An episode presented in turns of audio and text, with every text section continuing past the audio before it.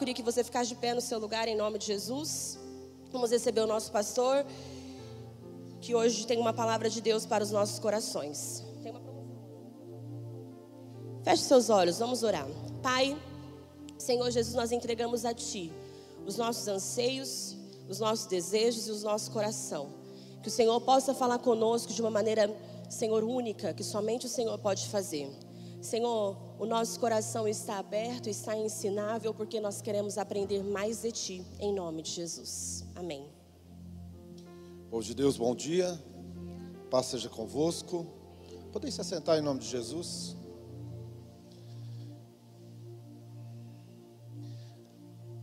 Eu quero, ser, quero, quero ouvir a sua sinceridade agora.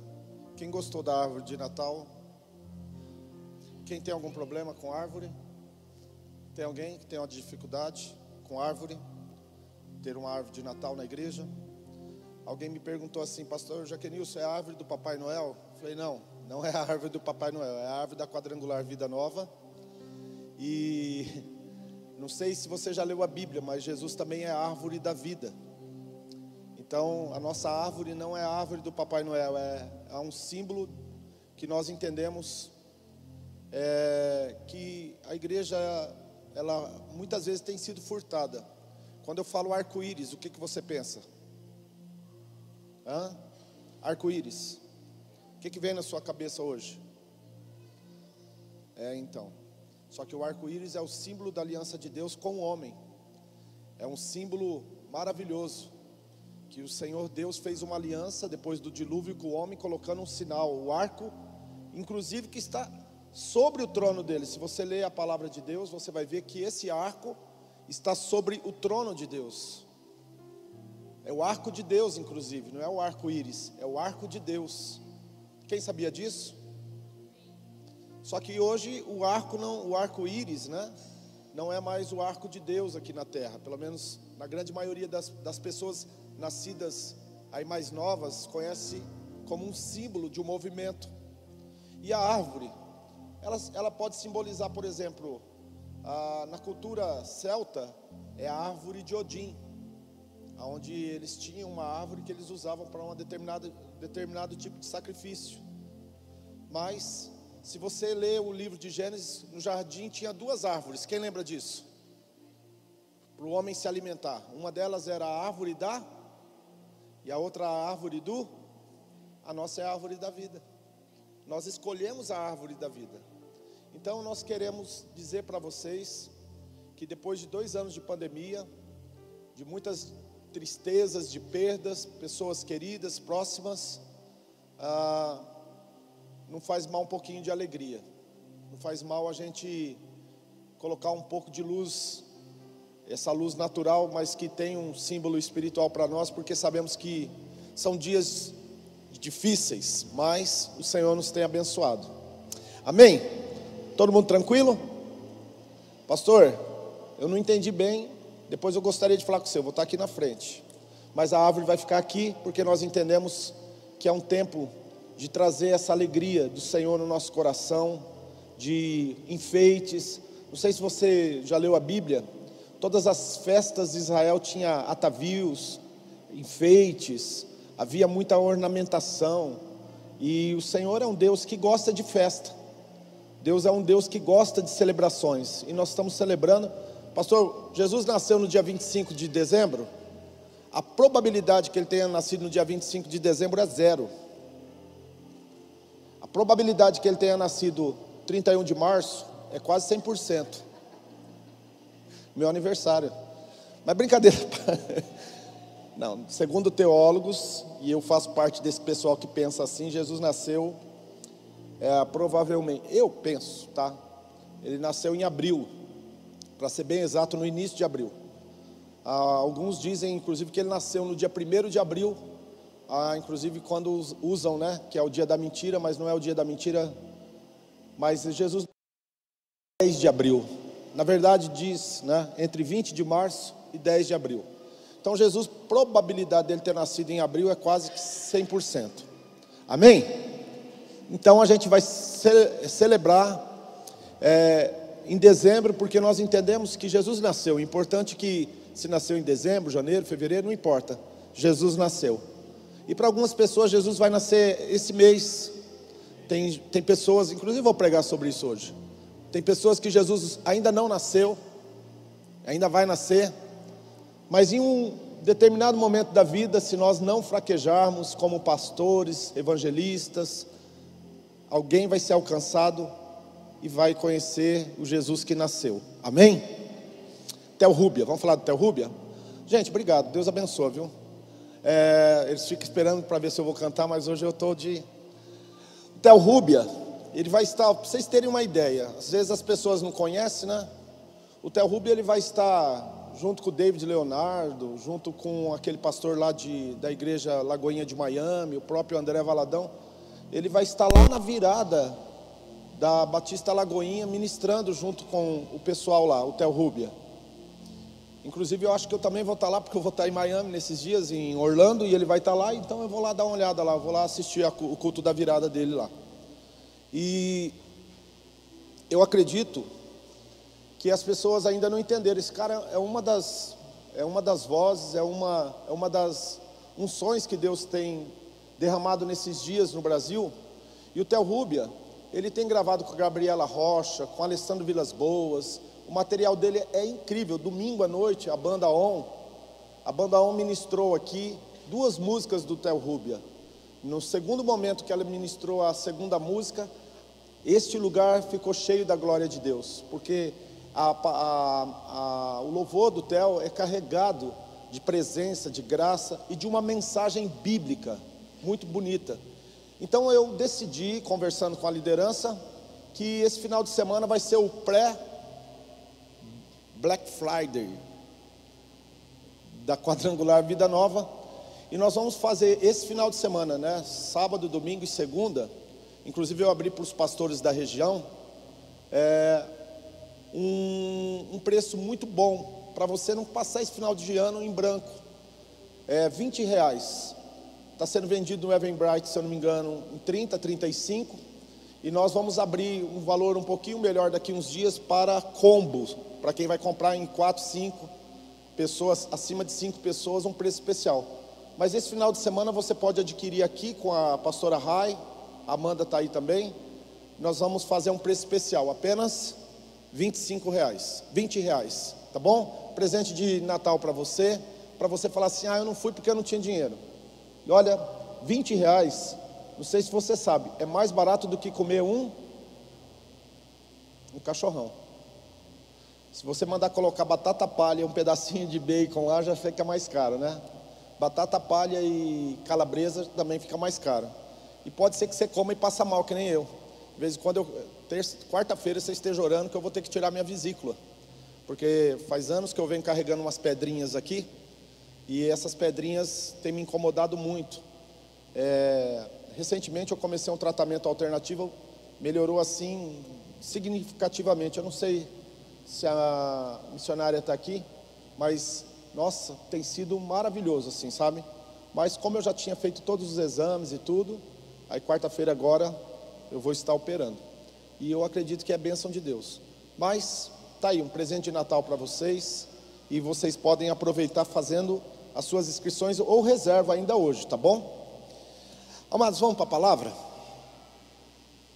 Eu começo a falar assim, eu fico meio sem graça, porque eu, eu, eu, na verdade eu acho que eu tenho que subir e já pregar, porque o mais interessante aqui é a, é a mensagem do Senhor, né? Como é bom meditar na palavra de Deus.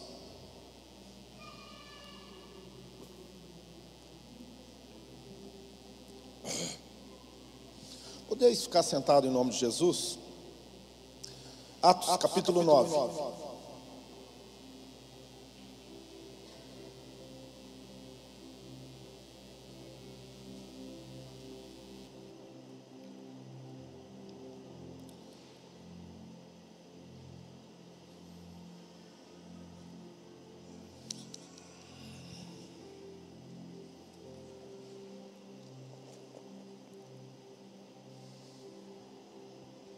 Todo mundo achou? Diga amém. Quem sabia que amanhã é aniversário da quadrangular no Brasil, 70 anos? Tem algum material aí já? É, depois pega alguma coisa da quadrangular e deixa no jeito aí pra gente. Nós vamos agradecer ao Senhor no final do culto, orar, porque 70 anos dessa igreja maravilhosa, uma igreja que não nasceu de divisão, uma igreja que não nasceu de contendas, é, de pessoas que brigaram. É uma igreja que nasceu através de missionários, vier, chegaram ao Brasil, lá nos Estados Unidos foi um movimento de avivamento derivado da rua Azusa, que começou lá em 1905, 1906. E nós chegamos aqui no Brasil em 70 anos atrás, como Cruzada Nacional de Evangelização. É lindo, é lindo, é lindo, é lindo ver o que Deus fez no Brasil, está fazendo. Provavelmente nós vamos fazer uma homenagem no dia da Santa Ceia de dezembro também, para vamos separar um vídeo é, de uns cinco minutos contando um pouquinho da história aqui no Brasil. É, depois se tiver aí, acha um vídeo que tem quadrangular e tendas. Se tiver no jeito, dá um sinal para mim aí, fazendo favor. Que eu gostaria que vocês conhecessem aquele que tem o Harold Williams, batendo marreta lá para fazer a tenda. Achou aí? Facinho isso daí. Achou na Atos 9 aí? Quem achou, diga amém.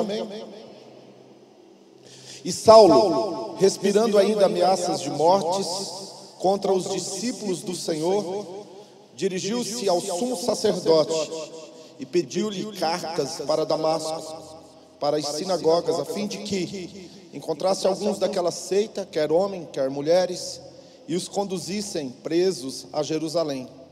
E indo no caminho, aconteceu que, chegando perto de Damasco, subitamente o cercou um resplendor de luz do céu. Caindo em terra, ouviu uma voz que dizia: Saulo, Saulo, por que me persegues? E ele disse: Quem é, Senhor? E ele disse: Eu sou Jesus, a quem tu persegues. Duro para ti é recalcitrar contra os arguilhões. E ele, tremendo, atônito, disse: Senhor, que queres que eu faça? E disse o Senhor: Levanta-te e entra na cidade, e lá te será dito o que te convém fazer. Amém? O tema da minha mensagem hoje é metanoia. Diga comigo, metanoia. Diga metanoia. O que é metanoia? Metanoia significa mudança Meta, mudança. Metanoia, mudança de mente.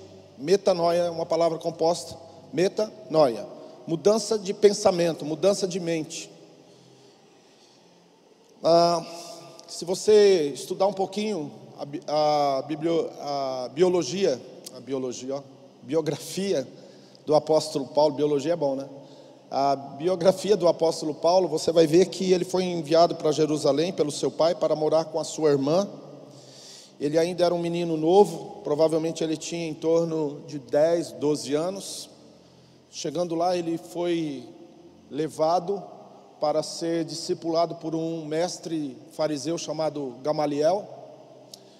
Ele não foi orientado, ele não foi levado a Jerusalém para morar com a sua irmã, e ser discipulado por Gamaliel, por acaso, Paulo, desde infância, podemos dizer que ele era um prodígio. Ele era um menino prodígio, um QI elevadíssimo, uma capacidade sem igual, e por ele se destacar entre os talmidins da sua época, ele foi enviado a Jerusalém e automaticamente Gamaliel o aceitou, o aceitou como sendo seu, seu discípulo.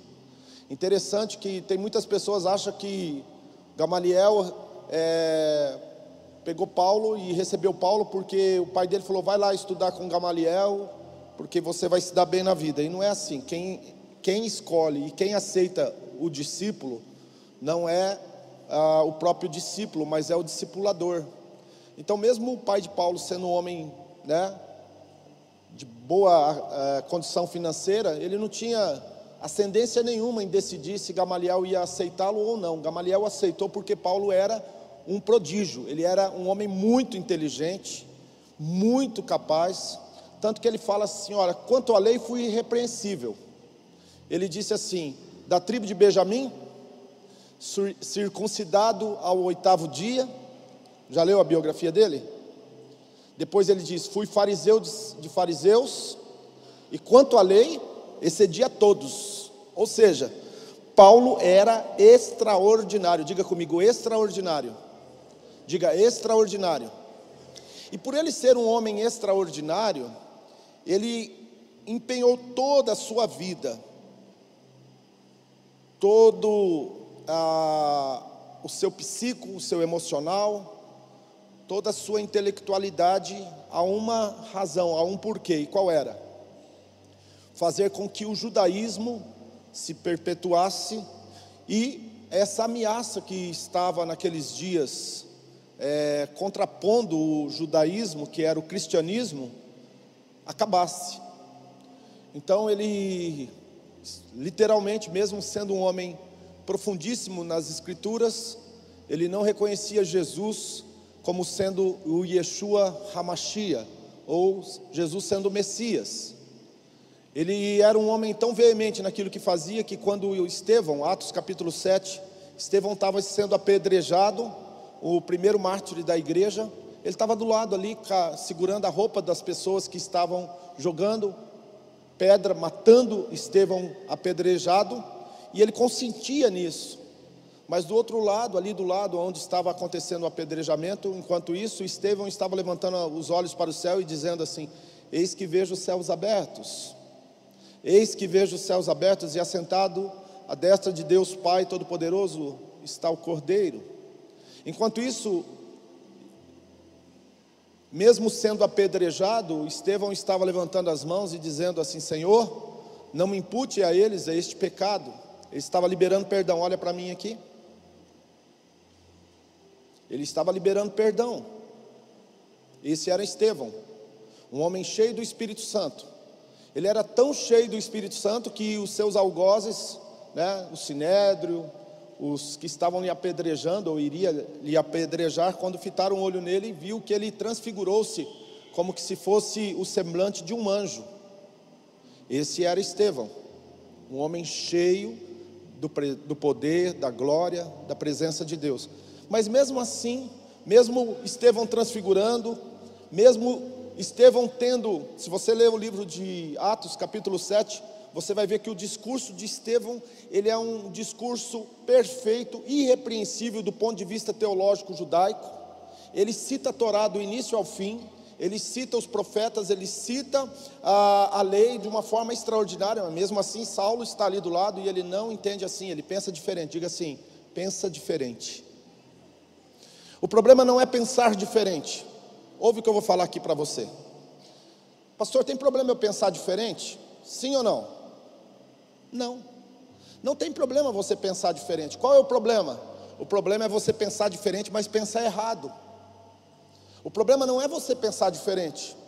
Ok, eu respeito o seu pensamento. O problema é você pensar diferente e pensar errado.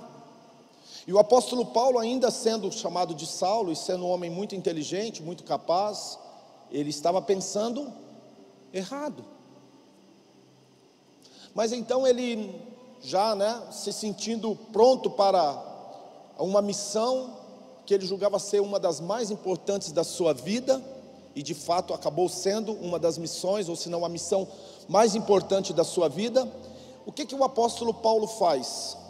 O apóstolo Paulo, ele se dirige, ele se dirige a Damasco, porque naqueles dias, por causa da perseguição em Jerusalém, os discípulos começaram a sair de Jerusalém e foram para outros lugares, inclusive Damasco, onde tinha um grupo muito grande de discípulos, de novos cristãos ou de cristãos. E esses que estavam indo para Damasco, eles já começavam a evangelizar na estrada, no caminho. Por isso que a igreja primitiva, o nome dela é a igreja do caminho, ou a seita do caminho, como ela era conhecida porque os que saíam de Jerusalém, que estavam sendo perseguidos, eles por onde iam, quaisquer que fossem os caminhos, eles estavam ensinando e evangelizando. Quem está comigo aqui, diga amém. Quem está comigo aqui? Quem está entendendo o que eu estou falando? Amém? Ah, Paulo ele pega e vai até o sumo sacerdote e pede uma carta. Ele diz assim: Eu quero uma autorização para que eu possa prender esses chamados discípulos de Jesus, trazer de volta a Jerusalém, para que nós possamos extirpar, para que nós possamos acabar com esses que se dizem seguidores deste Messias ou desse pseudo-Messias.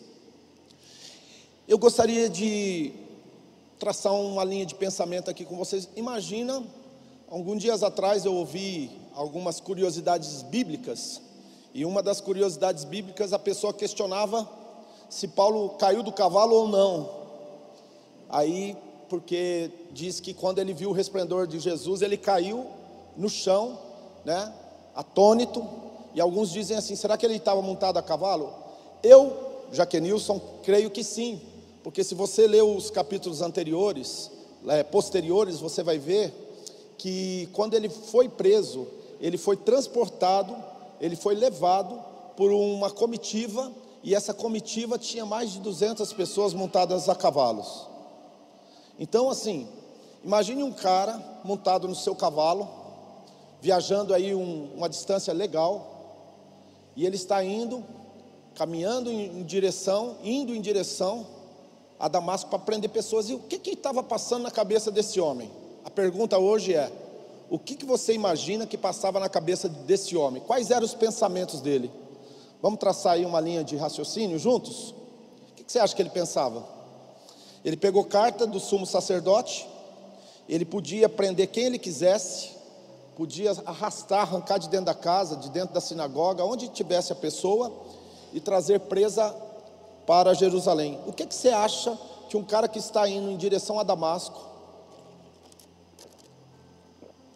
passava na cabeça dele? Quais eram os pensamentos desse homem? Eu vou, eu vou falar alguns pensamentos que eu imagino que ele tinha. Um deles é: esses miseráveis vão me pagar.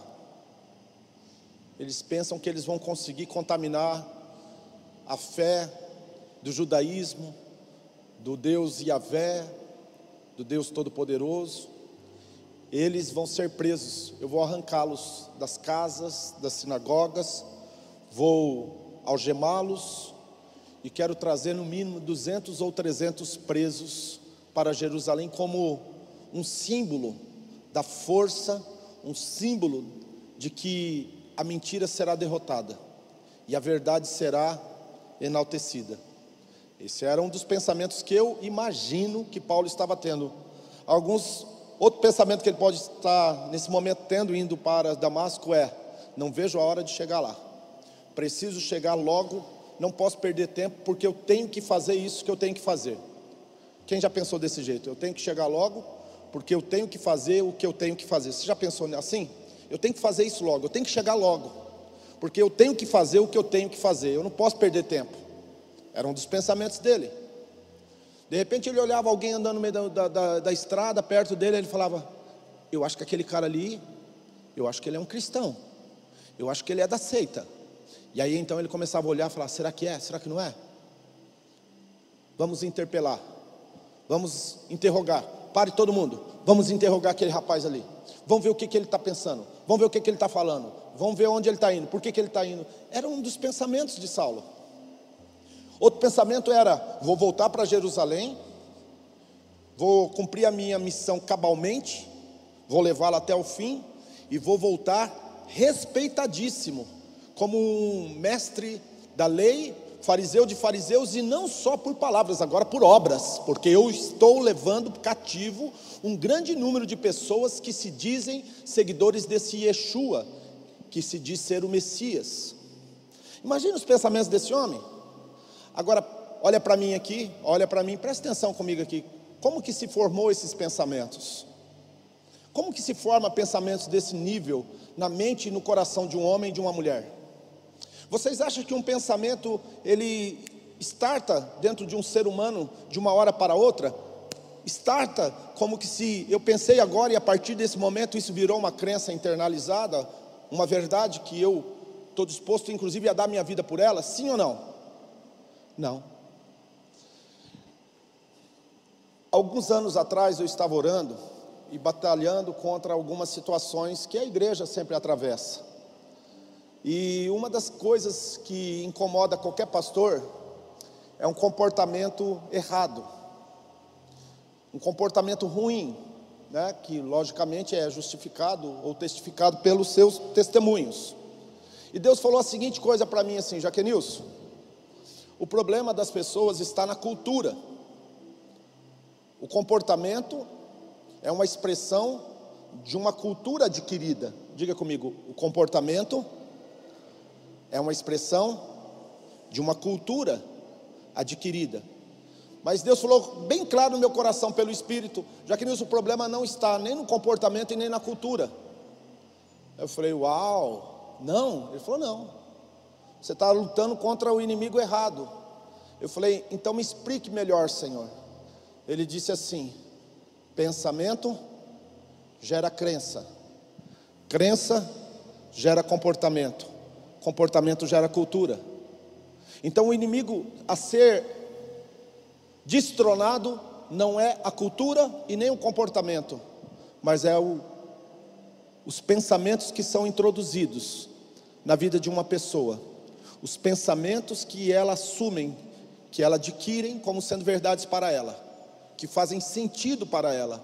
Então, pensamento gera crença, crença gera comportamento, comportamento gera cultura. Eu vou repetir, se você quiser anotar, isso daqui é uma coisa legal para você que em qualquer ramo, qualquer lugar que você trabalha, como empresário, como profissional liberal, como funcionário, às vezes você entra numa empresa, você não entende ela, porque você não entende a cultura dela e você fica se matando, se batendo, e você nunca é promovido, você nunca sobe, porque você não entendeu a cultura da tua empresa. Mas para entender a cultura da empresa, ou entender a cultura do, da, da, instituição, ou entender a, a, algumas dinâmicas que está presentes dentro de um contexto de sociedade, você precisa entender que pensamento gera crença, crença gera comportamento e comportamento gera cultura.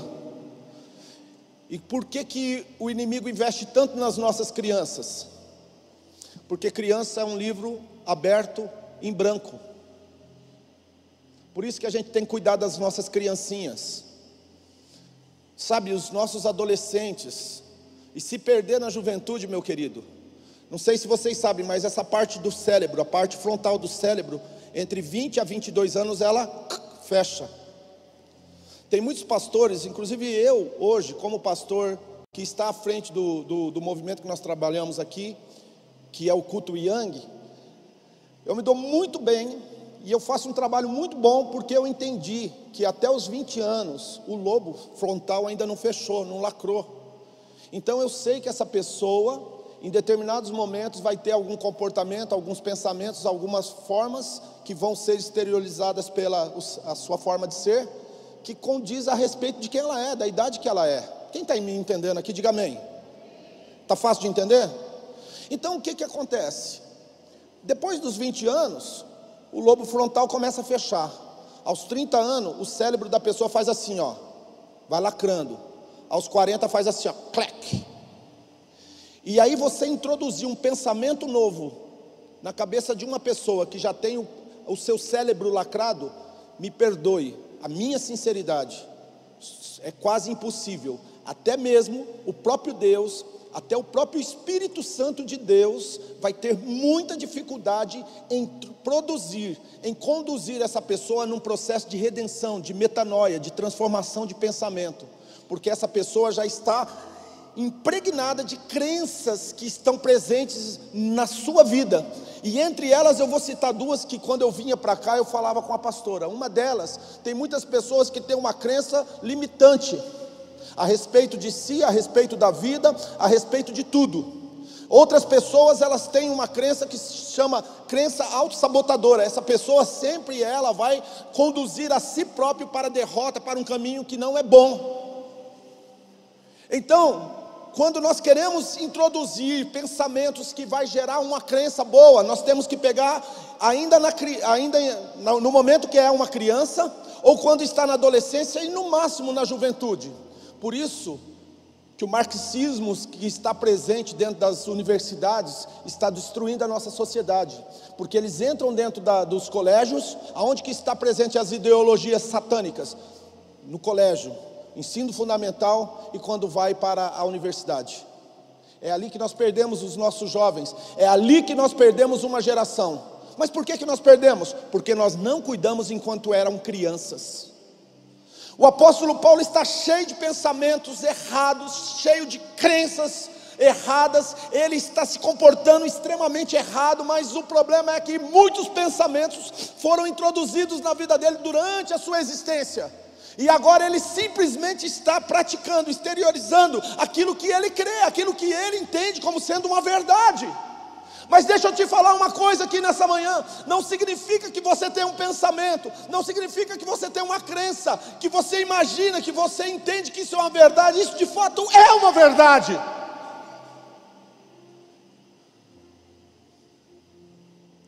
E nós absorvemos isso dentro de casa, através dos pais, no colégio, através dos professores, nas igrejas, através de pastores, líderes religiosos.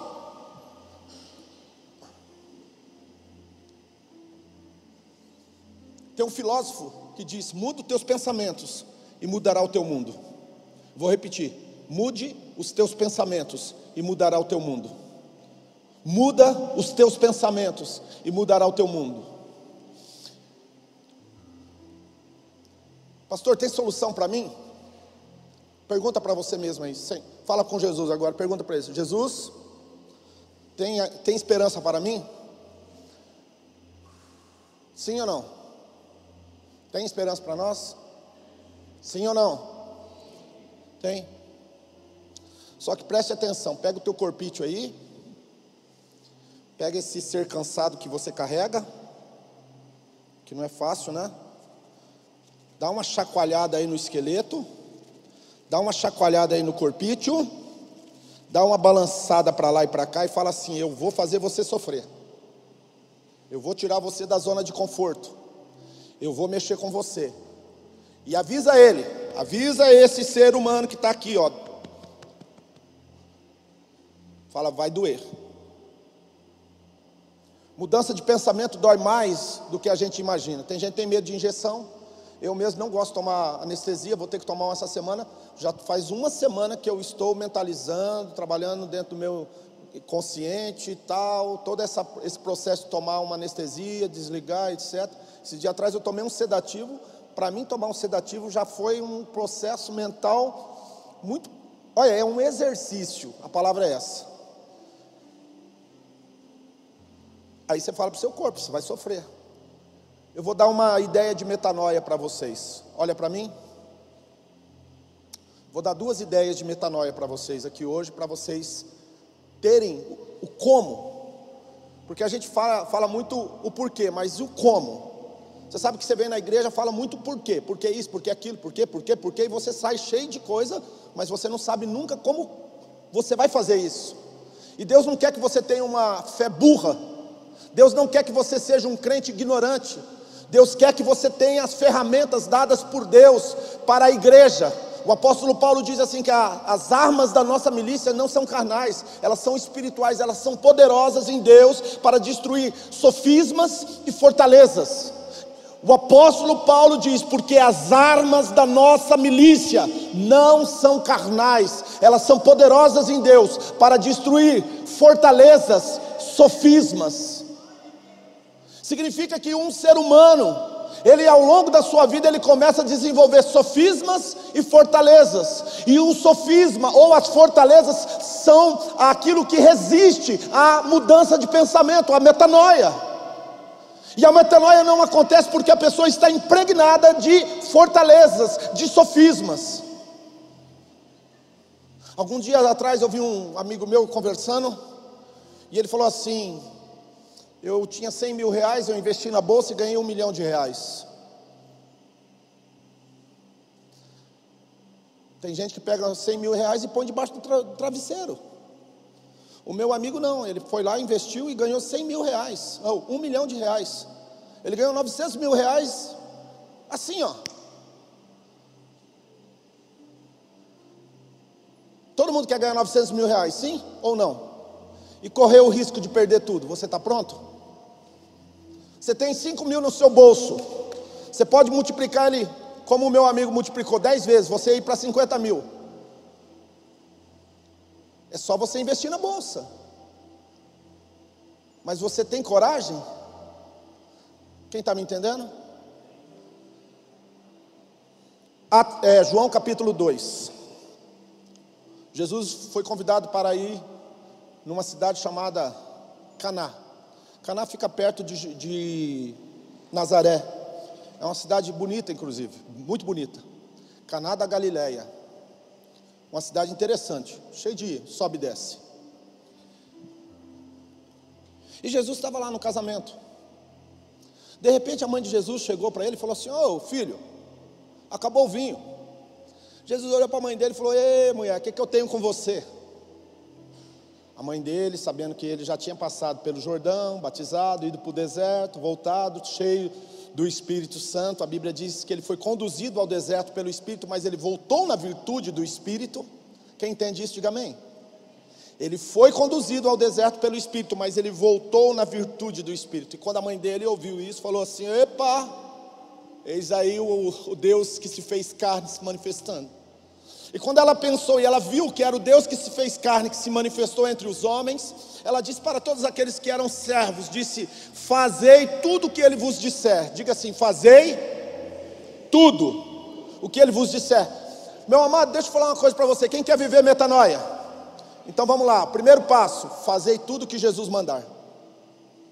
Por isso que eu falei: pega o teu corpício, balança ele e fala assim: vai doer é complicado. Como diz lá o repórter, é complicada a situação. Fazei tudo o que eles vos disser. Havia para a purificação dos judeus, em um determinado lugar, seis talhas vazias, que deveriam estar cheias de água para que os judeus se limpassem, se purificassem, para participar da festa. O judeu tem essas questões de ordem aí da lei deles. E que não está não tá errado, né? Lá em casa mesmo, se eu depender da minha esposa, eu tomo 10 banhos por dia. Toda hora ela fala assim: Você tomou banho?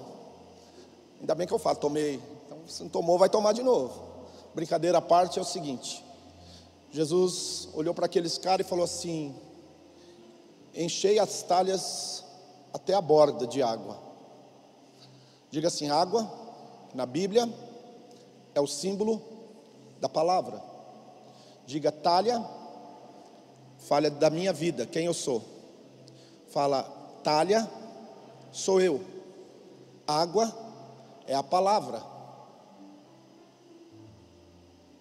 Água é a palavra. Talha sou eu. Como você sabe que talha é você? Porque tinha seis talhas, e seis na Bíblia é o número do homem. Podia ter sete, podia ter oito talhas, mas tinha seis, é o número do homem. Deus é perfeito, quando Ele mandou colocar seis talhas, Ele sabia por que, que era, era o símbolo do homem. Seis talhas significa que a humanidade nossa precisa de ser cheia. Cheia do quê? De água. E que água que é? A que Jesus dá, a que Jesus manda encher. E a Bíblia diz que então ele falou para aqueles que encheram a talha até a tampa, diga comigo, até a tampa. Pega essa água e leva para o mestre sala para ele provar. E a Bíblia diz que ele pegou o caneco, passou na talha, era uma água igual essa. E a água virou vinho.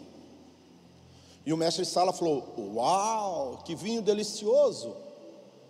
Todo mundo pega o bom, o bom vinho e dá no início, para todo mundo beber, ficar feliz, e depois a gente dá o ruim, de qualidade inferior, porque ninguém nota, está todo mundo alegre mesmo, ninguém nota.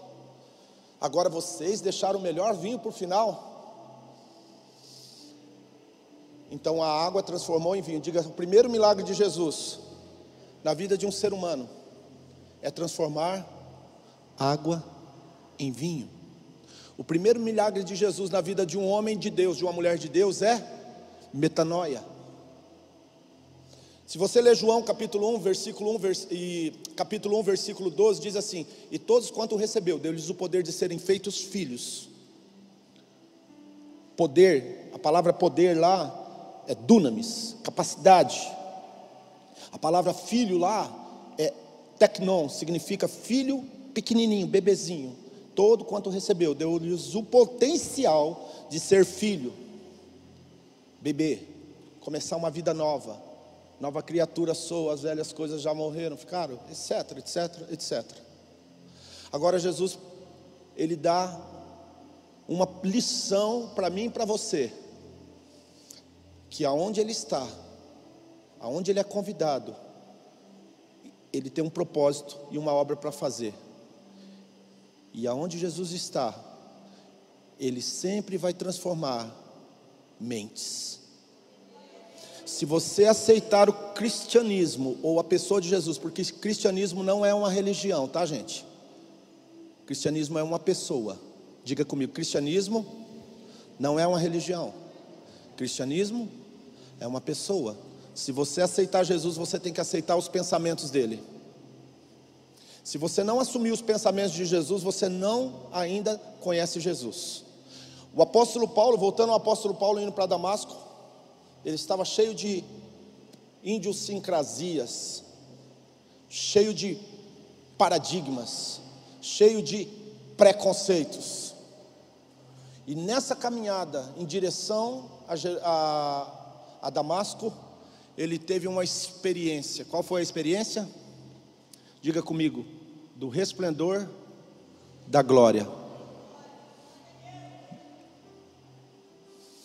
Sabe, irmãos, pode acontecer metanoia na vida de qualquer ser humano, mas não acontece sem antes ele ter uma experiência com o resplendor da glória. Se você não conseguiu na sua idade, preste atenção aqui agora que eu estou dando duas situações de metanoia. primeira situação, enchei de água e vem a prova. A segunda é resplendor de glória. Paulo, ele caiu em si atônito. E aí ele ouviu: Eu sou Jesus, Paulo. Eu sou Jesus. Você não está perseguindo pessoas, você está perseguindo a mim. Eu sou Jesus. E Paulo caiu e ele ficou cego. Interessante que o apóstolo Paulo ele pergunta: O que, que você quer que eu faça? Primeira pergunta do apóstolo Paulo: Senhor, o que queres que eu faça? Disse o Senhor: Levanta-te e vai à cidade, e lá te será dito o que você deve fazer. Interessante que na cidade de Damasco havia um homem por nome Ananias, e esse homem era um curtidor. Imagina isso. Ele morava numa rua chamada Direita. Ele estava na casa desse. É, ele estava na sua casa quando o Senhor apareceu e disse: Olha, vai chegar aqui um homem chamado Saulo, e você vai orar por ele para que ele retorne a ver. Ananias disse assim: Senhor, Senhor, esse cara tem feito tanta coisa ruim para o teu povo, ele tem massacrado, ele tem perseguido tanta gente, aonde ele coloca a mão, ele prende, ele é um homem sanguinário, Senhor. Ele fala no versículo 3 de muito ouvir a respeito desse homem, quantos males ele tem feito para o teu povo. E aqui ele veio com poder para prender todos que invocam teu nome. Porém, era o pensamento de Ananias. Agora eu quero mostrar para você como é importante abrir mão dos teus pensamentos para assumir os pensamentos de Deus.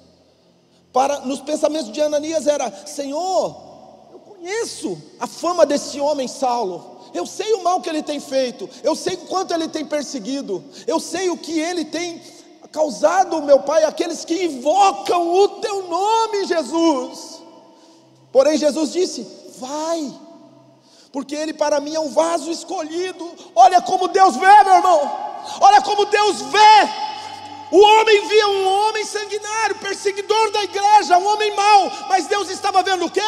Um homem escolhido, um vaso separado. Por isso que metanoia, meu amado, faz com que nós vejamos e venhamos crer como Deus vê e como Deus crê. Então o Ananias falou: Tudo bem, Senhor, eu vou porque o Senhor havia dito para ele: Esse é um vaso escolhido para levar o meu nome diante dos gentios, dos reis, dos filhos de Israel. E eu lhe mostrarei o quanto ele deve padecer por amor do meu nome. E Ananias foi. O que, que ele fez? Obedeceu. Eu vou ensinar uma coisa simples para vocês. O abecedário do reino de Deus é obedecer. Qual é o problema de quem não tem metanoia? Não obedece. Nunca assume os pensamentos de Deus. Sempre age segundo a sua crença, segundo os seus paradigmas. nunca vê o que Deus vê. O homem sem metanoia, ele está entregue a si mesmo. Ele busca mais a glória desse mundo do que a glória de Deus. Ele está muito mais interessado em receber a aprovação do homem do que a aprovação de Deus. Olha para Ananias. Um homem sem metanoia, meu irmão, ele lê a Bíblia, mas ele não entende nada do que a Bíblia está querendo introduzir ou fazer por ele. Sabe por quê? Porque ele só conhece a letra, e a letra mata. Algum momento você vai ter que praticar a Bíblia, a palavra, e nesse momento você vai entender quanta dor você vai ter quando você resolver perdoar o seu inimigo, amar os que te odeiam, ser humilde, ser servo. As sandálias da humildade no reino de Deus não é opcional, é, é diretiva. Se você anda com o Senhor, mas você é altivo, arrogante, soberbo, cheio de si mesmo, em algum momento você vai ter que cair do cavalo. Se você se vê como sendo a última bolacha do pacote, infelizmente você está equivocado quanto a ser um filho, um, um servo na casa de Deus. Por isso que as autoridades, Romanos capítulo 13 fala: puxa, Deus colocou autoridades para que eu seja promovido, para que promoque bem-estar, libertação. A Bíblia diz, presta atenção aqui: a unção despedaça o jugo. E se você for na etimologia da palavra unção, você vai ver que ela tem muito mais a ver com autoridade ou autorizado do que com movimento de fumaça, de algum, algum anjo voando aqui em cima, pessoas vendo algumas. Um dia eu fui numa igreja, puxa vida, eu acho que eu tinha. Era deputado Carlos Alberto de Paula, pai daquele cara que foi prefeito de Sarandi ali. Ele era da, da Presbiteriana Renovada. Você é desse tempo? Não, né? Seu pai é desse tempo? Lá de 1980, 79, 80. Aí cheguei lá, uma mulher começou, se levantou e era aquele tempo que as irmãs iam na igreja com cinco filhos e colocavam uns colchãozinhos debaixo. Eu nunca tinha ido numa igreja evangélica. Eu fui aquele dia com o Carlos Alberto de Paula, o pai, não o menino que foi o rapaz que é meu amigo inclusive, o prefeito de Sarandi. E aí chegou, levantou a irmã, eis que eu vejo um galho de flor descendo do céu. E eu ficava olhando. aí levantou a mulher e começou a gritar: tem um jacaré com a boca aberta, se levantando. E eu falava: cadê esse jacaré? Eu nunca vi o jacaré e nem a flor, mas a irmã falava que estava lá. Unção não tem a ver com isso. Unção tem a ver com respeito à autoridade. Unção tem a ver com exercer a autorização dada por Deus para beneficiar, para ajudar o seu irmão a ser livre, para produzir nele metanoia. Quem quer viver metanoia? Se submeta à autoridade. Eu vou, eu vou repetir isso. Quem quer viver metanoia? Submeta-se à autoridade. Eu estava meditando ontem à noite a respeito de submissão à autoridade e eu me lembrei do Abe Uber. O Abe Uber ele fala uma coisa que eu acho interessante. Ele fala dando risada, mas é bem forte. Obediência tem que ser prontamente, alegremente e completamente. Eu vou repetir, quer anotar aí, anota aí. Como que devo obedecer, pastor? Prontamente, alegremente eu, eu, eu tenho alegria em obedecer. Uh, olha quanta unção tem nesse lugar. Olha quanta presença de Deus. Eu vejo pessoas sendo livres e libertas hoje de sofismas. Prontamente, obediência, prontamente. Quem é casado aqui entende o que eu estou falando.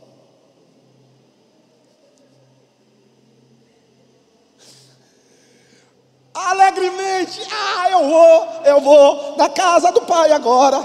Larari, lá, lá, larari, lá, lá. Obedecer alegremente. Vamos pegar essa caixa. Oh, glória. Vamos limpar esse chão, aleluia. Vamos varrer essa casa. Vamos fazer uma célula. Uh, como é bom fazer célula. Alegremente. E completamente. Lembra do pai que tinha dois filhos? Chegou para o mais novo e falou assim: vai na minha. vinha trabalhar para mim, como sendo um, um diarista. E ele falou para o pai: Eu vou, estou indo. Ele obedeceu o pai dele, em termos, porque no metade do caminho ele viu um pessoal que estava jogando e falou: Eu não vou, não, vou ficar aqui jogando. Ele obedeceu completamente? Não. Nós devemos honrar a Deus e trabalhar para Deus, não como quem agrada a homens, mas como agradando a Deus. Tudo que você fizer para o Senhor, você fazer pensando que você está fazendo para o pastor Jack, para a igreja é isso, para quem, para fulano, inclusive, qualquer que seja o teu trabalho, se você doação, se você fizer uma doação para arrumar os ar condicionado, está ficando caro aí. Precisamos de doações. Achando que você está dando uma oferta para o pastor Jaquenilson,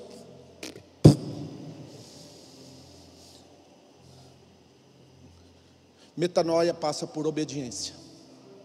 Obediência completa, plena. Número um, obediência prontamente. Segundo, alegremente. Terceiro, completamente. O segundo filho falou: Eu não vou no meio do caminho falou: Meu pai é um homem bom, meu pai é um homem reto, meu pai é um homem justo. Eu não vou ficar aqui brincando no meio da rua, eu não vou ficar assistindo Netflix, eu não vou ficar deitado, sentado, achando que eu sou o coitadinho da, da, da parada. Não, eu vou encarar isso daí, eu vou obedecer completamente. Metanoia tem a ver com obedecer prontamente, alegremente, completamente. Por que, que as pessoas não vivem metanoia? Porque não conhecem a palavra, porque a palavra aponta para Jesus. E a respeito de Jesus disse: Sede, pois, tem de vós, pois, o mesmo sentimento que houve em Cristo Jesus, o qual, sendo, sendo Deus, não sendo, sendo Deus, não teve por usurpação ser Deus, antes esvaziou de si mesmo, diga comigo, esvaziar de si mesmo, tomando forma de homem, e na forma de homem foi achado como servo pelo que humilhou-se a si mesmo, sendo obediente até a morte. A obediência, meu querido, é até a morte. Não existe obediência mais ou menos, tá, igreja? Não existe, não existe. Aí obedeço mais ou menos, então você vai receber mais ou menos. Ontem eu estava conversando com um casal e ele foi numa palestra do Paulo Vieira, e o Paulo Vieira começou a palestra dizendo assim: Você é, você tem o que você é. Paulo Vieira, você tem o que você é. Então, se você obedece mais ou menos, você vai ter uma vida mais ou menos. Se você não tem alegria em honrar e obedecer, me desculpa. Pula fora desse barco, irmão. Esse barco não vai te levar a lugar nenhum. Vou contar um mistério para vocês agora. Eu estava numa reunião e passou pastor do meu lado, pastor presidente, olhou para mim e falou assim: ó, lá em Maringá, no teu ministério, nós vamos investir mais de um milhão e meio. Ele olhou para mim e falou isso. Nós vamos investir logo, logo. Primeiro nós vamos fazer um investimento nas igrejas e nos, nas cidades menores, mas nós vamos chegar lá em Maringá, nós vamos investir milhão lá. Sabe por quê, irmãos? Porque obediência parcial, galardão parcial. Obediência total, galardão total. Obediência parcial, metanoia parcial. E eu quero exemplificar o que é uma metanoia parcial. Sabe o que, que significa uma metanoia parcial? Imagina uma borboleta que entrou dentro, ou uma largata que entrou dentro de um casulo. E ela vai ficar naquele casulo um bom tempo, porque lá dentro do casulo, essa lagarta, ela vai se transformar em uma borboleta. Sim ou não? Quem conhece essa história? É o símbolo da metanoia. Então ela se fecha no casulo. E aí quando ela se fecha no casulo, ela fica fechada no casulo, porque ela vai começar um processo de mudança, de transformação. E um determinado momento essa borboleta vai ter que sair para fora, ou essa largata que agora está se transformando em uma borboleta vai sair para fora. E diz a história que um homem foi lá e vendo o sofrimento, presta atenção nisso, o sofrimento da largata foi lá e cortou o casulo. E aí então lá saiu para fora, meia largata e meia borboleta, toda torta. Por quê? Porque não teve esforço. Por que, que não teve esforço? Quando a borboleta, quando a largata vai sair do casulo, ela precisa fazer uma força porque as enzimas vão até a ponta da asa, até a ponta das pernas, e quando ela explode, ela rasga aquele casulo, ela sai para fora e voa. Deus não te fez para rastejar como uma largata, Deus te fez para voar como uma borboleta. Agora você pensa que vai conquistar a metanoia a base do quê? De tapinha nas costas, em tapinha nas costas, você vai parar no inferno. De tapinha nas costas, em tapinha nas costas, o inferno vai se enchendo. Todo dia, a boca do inferno está cheia de gente que gosta de tapinha nas costas. Se você gosta de tapinha nas costas, você entrou na religião, você está seguindo o mestre errado. Jesus não tem tapinha nas costas, ele tem consolo, ele tem socorro. Levanta e começa a tomar conta do que você está perdendo. Levanta e tenha uma atitude perante ao teu próximo e perante ao teu Deus. Levanta e começa a ser pronto, começa a ser feliz em obedecer, começa a ser completo na honra.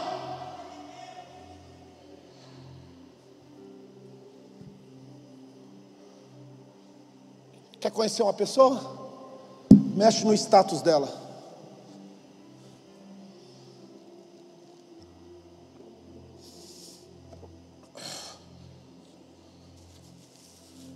Saulo, por que, que você está fazendo isso? Quem é? Sou Jesus.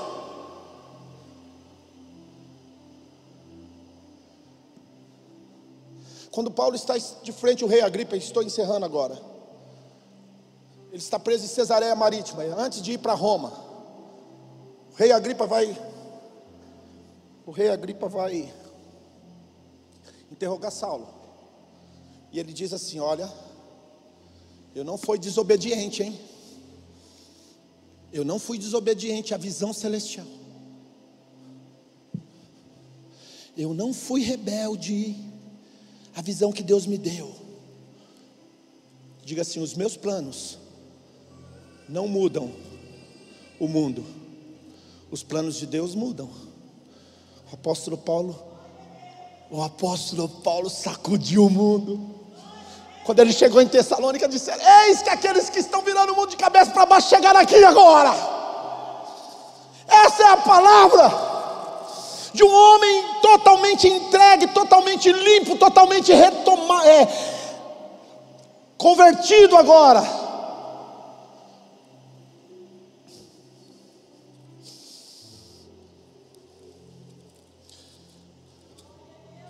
Eu não fui eu não fui. Eu não fui desobediente à visão celestial. Eu não fui. Eu não fui desobediente. Lá no versículo 22, capítulo 22, ele cita toda a história que aconteceu com ele em caminho de Damasco, desde aquele dia. Se você ler Atos 22, você vai ver que desde aquele dia, da, da, da, da experiência da glória, ele nunca mais foi desobediente a Jesus. O espinho na carne, ele louco para Jesus falou para ele: Paulo, a minha graça te basta, rapaz. Está doendo, pastor? É difícil mudar, é difícil obedecer completamente, prontamente, alegremente. Eu quero te falar: a graça te basta. A graça do Senhor te basta. Metanoia, meu amado, vem acompanhado com graça. Com graça, com graça, com graça com graça. Com graça. Nessa manhã o Espírito Santo sabe, sabe o que, que ele precisa? Um coração entregue. Se coloque de pé em nome de Jesus.